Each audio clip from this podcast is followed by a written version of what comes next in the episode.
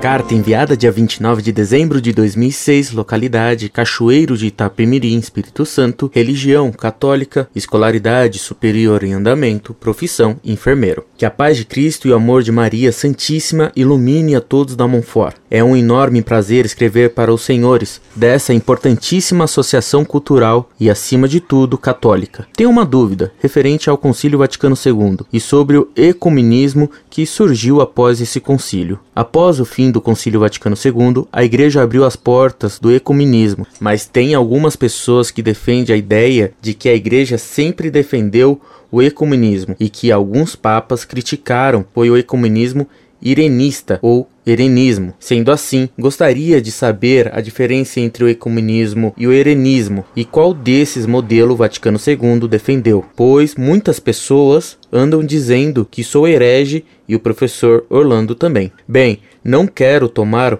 muito o precioso tempo de vocês, e se tomo o tempo dos senhores dessa maneira é porque tenho o intuito de defender a fé que herdei dos meus pais e que é, com muito orgulho e honra, a minha fé que defendo com unhas e dentes. Gostaria de agradecer a imensa ajuda que sempre obtive de todos da Monfort. Vocês são raios de sol na imensa treva que hoje vivemos. Por isso, agradeço desde já.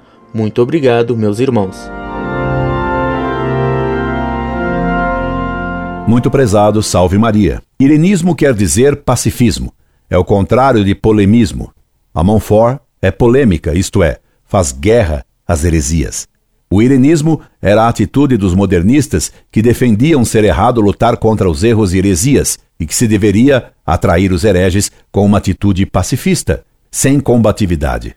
Esse erro foi condenado na encíclica Mortalium Animus de Pio XI, escrita em 1929 contra o modernista Dom Lambert Baldwin, por ter fundado o mosteiro beneditino de Amai, na Bélgica, para promover o diálogo ecumênico e irênico com os ortodoxos. Resultado: os monges se tornaram cismáticos. Também a heresia dos americanistas defendia o diálogo irênico e ecumênico com os hereges e promoveram o Congresso das Religiões de Chicago em 1894.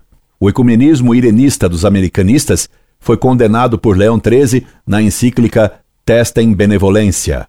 O Concílio Vaticano II foi controlado pelos discípulos de Monsenhor Balduin e dos modernistas, e por isso defendeu o mesmo ecumenismo irenista que se vê hoje por toda parte e que tem produzido zero conversões ao catolicismo e milhões de apostasias entre os católicos. Um abraço bem amigo.